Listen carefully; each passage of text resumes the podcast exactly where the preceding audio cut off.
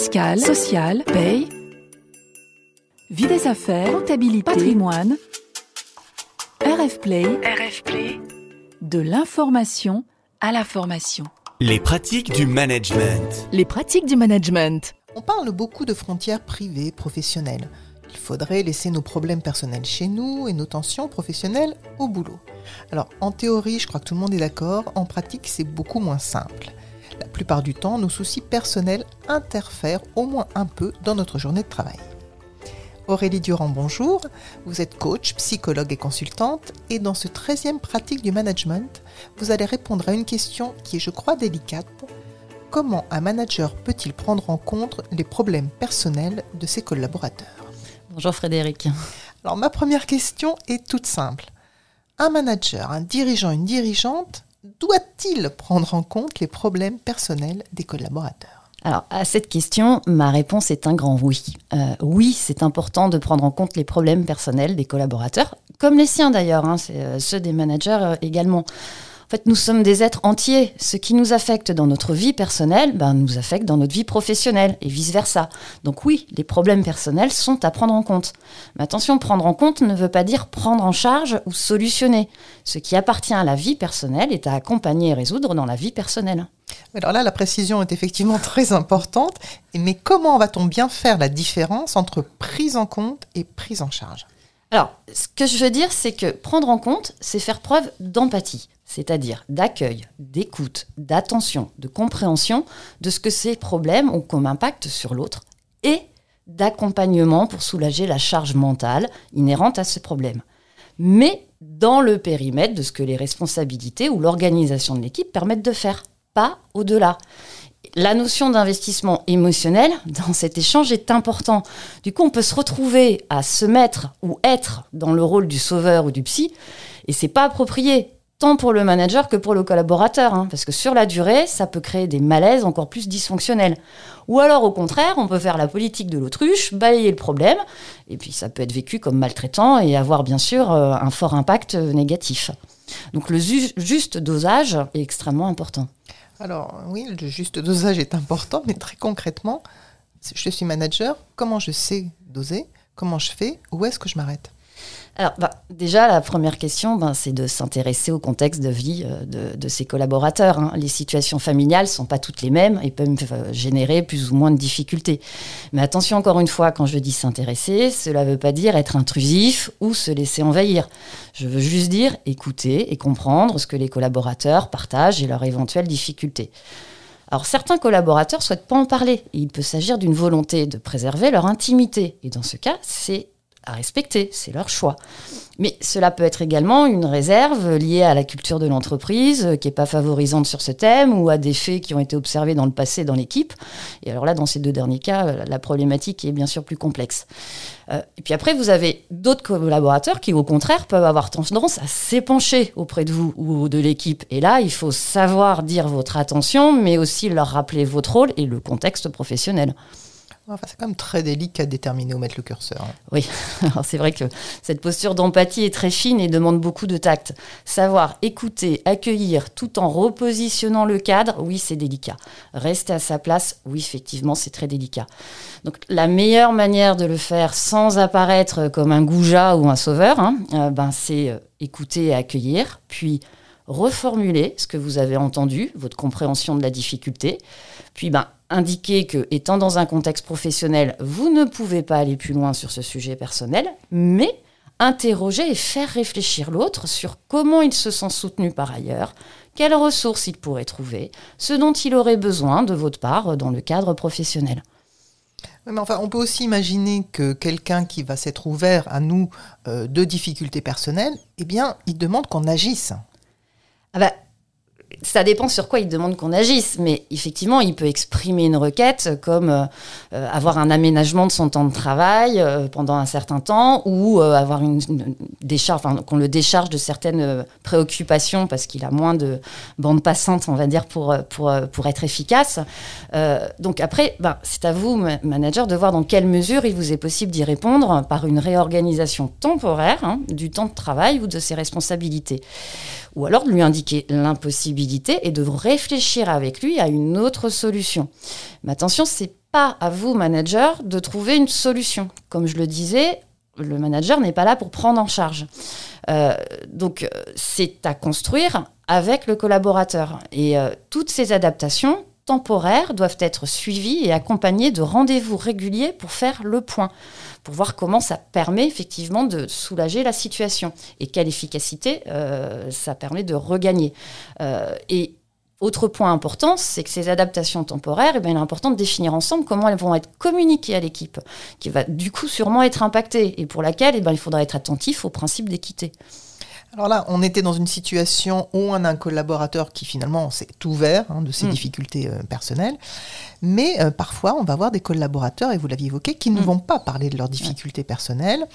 Même parfois, le manager va avoir l'info par l'équipe qui va dire, ben voilà, machin, il y a mm. des difficultés, etc.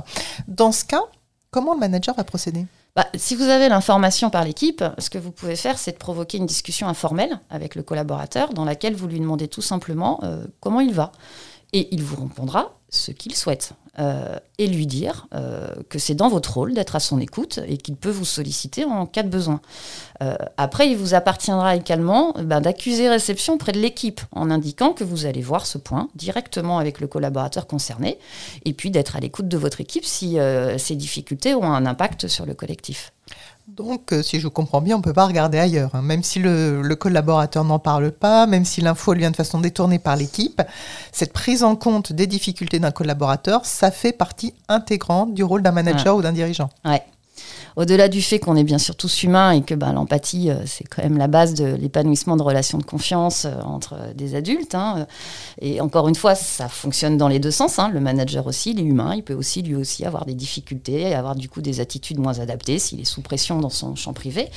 Donc au-delà du fait que l'empathie est humaine, oui, c'est dans le rôle du manager, du dirigeant, d'être en prévention de ce qu'on appelle la souffrance au travail, qu'elle soit individuelle ou collective. Et parfois, ce sont des problématiques personnelles qui induisent cette souffrance au travail. C'est-à-dire, dites-moi plus. Bah, si vous êtes préoccupé par votre conjoint, votre enfant, votre parent, votre maison, vos finances, votre santé, bah, il y a de grandes chances que vous perdiez en efficacité en raison du stress ou de fatigue inhérente. Euh, on n'est pas des robots, quoi. Donc oui, la cause est exogène à l'entreprise, mais l'impact est entre autres sur votre capacité à remplir votre mission professionnelle, voire aussi sur l'efficacité collective de l'équipe. Et le manager est responsable d'accompagner ses collaborateurs dans leur capacité à remplir leur mission et d'être en prévention. Alors, face à des problèmes personnels qui impactent son travail, on a vu comment faire lorsque le salarié en parle. On a vu aussi qu'on pouvait l'aborder quand il était beaucoup plus discret. Et donc, comment faire s'il ne s'ouvre pas du tout des difficultés au manager? Alors, là, c'est un point qui va un cran plus loin, c'est que ces problèmes personnels ont effectivement euh, ont un impact sur, enfin, sur l'efficacité, c'est-à-dire qu'il y a des difficultés. Donc, si votre collaborateur ne s'ouvre pas sur ces difficultés en tant que manager, comme je le disais, vous êtes responsable et légitime à avoir un échange avec lui en one-to-one à partir du moment où ça a un impact sur son travail et ou sur celui de l'équipe. Donc dans ce cas, vous pouvez lui indiquer que vous avez observé des changements dans ses comportements, hein, des changements d'humeur, des changements de, rigueur, d'organisation, enfin qui, voilà, il y a une perte d'efficacité, et que vous aimeriez en parler avec lui pour voir dans quelle mesure vous pouvez l'accompagner.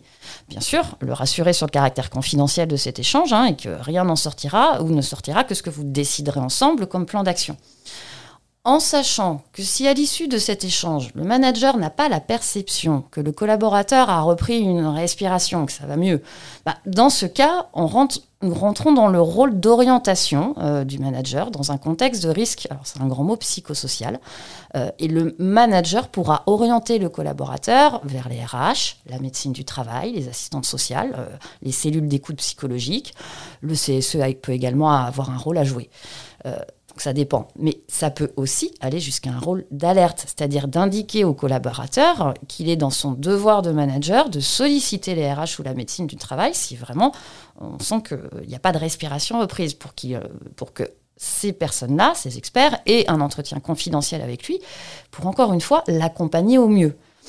Et si le dirigeant, enfin le manager, est un dirigeant de TPE, PME et que du coup il n'y a, pas de niveau dessus, j'ai envie de dire, euh, je lui conseille dans ce cas de se rapprocher de spécialistes de la prévention des risques psychosociaux qui pourront le guider euh, et le soutenir. Alors, je voudrais euh, revenir sur un point que vous avez évoqué. Euh, alors oui, c'est le devoir du manager, du dirigeant, de la dirigeante d'accompagner ses collaborateurs quand ils ont des difficultés personnelles et qui impactent effectivement leur travail. Mais euh, comme vous l'avez souligné, bah, ce manager, ce dirigeant, il est humain lui aussi. Et même s'il sait que ça fait partie intégrante de sa mission, il peut aussi ne pas se sentir capable d'avoir ce type d'accompagnement ou pas savoir comment exactement procéder. Oui, alors oui, je sais, ce, rôle du manager est délicat. Et, euh, euh, encore une fois, c'est euh, c'est l'accompagnement dans le cadre professionnel. Hein. Le manager ou le dirigeant n'est pas en charge de régler les problèmes personnels de, son, collaborateur. donc, oui, savoir accueillir les difficultés de l'autre sans se faire envahir, sans chercher une solution à tout prix, tout en tenant son rôle, ses responsabilités, ben oui, c'est difficile. Et effectivement, ça l'est d'autant plus si on est le patron direct dans une TPE. Tenir le cadre et son rôle avec empathie, c'est un comportement qui nécessite que, euh, que la personne, que le manager aille puiser dans ses ressources relationnelles et qu'il prenne de la distance émotionnellement. C'est-à-dire qu'il est nécessaire qu'il ait en amont euh, de ces échanges pris du recul pour déterminer ce que la situation déclenche en lui comme émotion. Il peut être inquiet de ne pas savoir gérer, comme vous le disiez, ou considérer ben, qu'il n'est pas le psy ou l'ami, euh, ce qui est effectivement le cas et il a raison. donc pour ce faire, il peut se questionner sur euh, qu'est-ce que ça me fait? Euh, Ma réaction euh, réflexe de sauveur ou de politique de l'autruche est-elle appropriée? Quel est mon rôle? Comment puis-je agir tout en restant juste avec moi, mes ressources et en restant à ma place et en m'exprimant selon mes valeurs humaines? Quel serait le pire scénario catastrophe? Parce que ça, ça prend souvent la place. Hein. C'est-à-dire que qu'est-ce que je pourrais dire si, ou faire si mon collaborateur pleure, s'épanche, s'énerve? Parce qu'il peut y avoir des contextes mhm. aussi d'agression euh, vis-à-vis de la structure, me demande de l'aider à tout prix.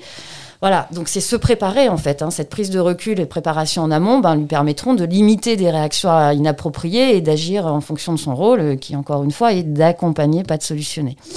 Et être accompagné dans cette préparation par des RH ou par un spécialiste externe, ben c'est un plus. Hein, parce que surtout dans les cas où lui-même, en tant que manager ou dirigeant, il a été confronté à des situations similaires dans lesquelles il s'est débrouillé seul et a dû se débrouiller seul. Donc euh, pourquoi il irait aider les autres si lui s'est débrouillé tout seul euh, Ou alors si cette difficulté est une conséquence d'une décision managériale ou d'entreprise qu'il doit assumer. Donc là on a le choc des valeurs.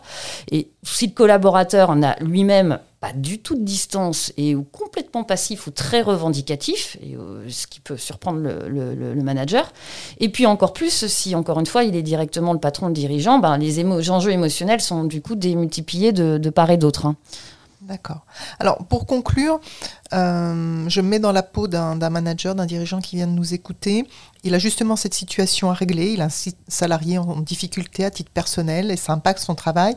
Et pour préparer cette discussion qu'il va avoir avec lui, pour éclaircir ce qu'il doit faire, il veut noter des points clés par rapport à ce que vous avez dit pour l'aider dans sa réflexion. Qu'est-ce qu'il doit noter? Alors, bah, en résumé, pour prendre en compte les problèmes personnels d'un collaborateur et du coup surtout accompagner un collaborateur en difficulté, euh, je dirais qu'il y a cinq clés. Euh, la première, c'est faire preuve d'empathie, c'est-à-dire écouter, accueillir, se mettre à la place de l'autre. La deuxième, c'est reformuler sa compréhension de la situation, tant personnelle et professionnelle, hein, les conséquences puis interroger, faire réfléchir le collaborateur pour qu'il puisse exprimer ses besoins et ses ressources, c'est-à-dire qu'il reste acteur, définir le plan d'action temporaire de réorganisation, les points de suivi, la communication qui sera faite à l'équipe, et puis encore une fois, ben, effectivement, prendre du recul sur ce que la situation ou la posture du collaborateur lui génère comme émotion pour ajuster ses réactions et être dans son rôle et pas en réaction euh, spontanée euh, automatique. Eh bien, merci Aurélie pour votre analyse, pour vos conseils, pour ces cinq clés euh, finales pratiques que nos auditeurs peuvent retrouver sur le site d'Ajadi, votre entreprise ou sur votre blog. Et je vous donne rendez-vous pour un nouveau podcast le mois prochain. Merci Frédéric, à bientôt. Et puis merci à vous de nous avoir écoutés. Vous pouvez accéder à nos précédents podcasts sur rfplay.fr, Spotify, Deezer, Apple et Google Podcast. Retrouvez tous les podcasts de RF Play et plus encore sur rfplay.fr.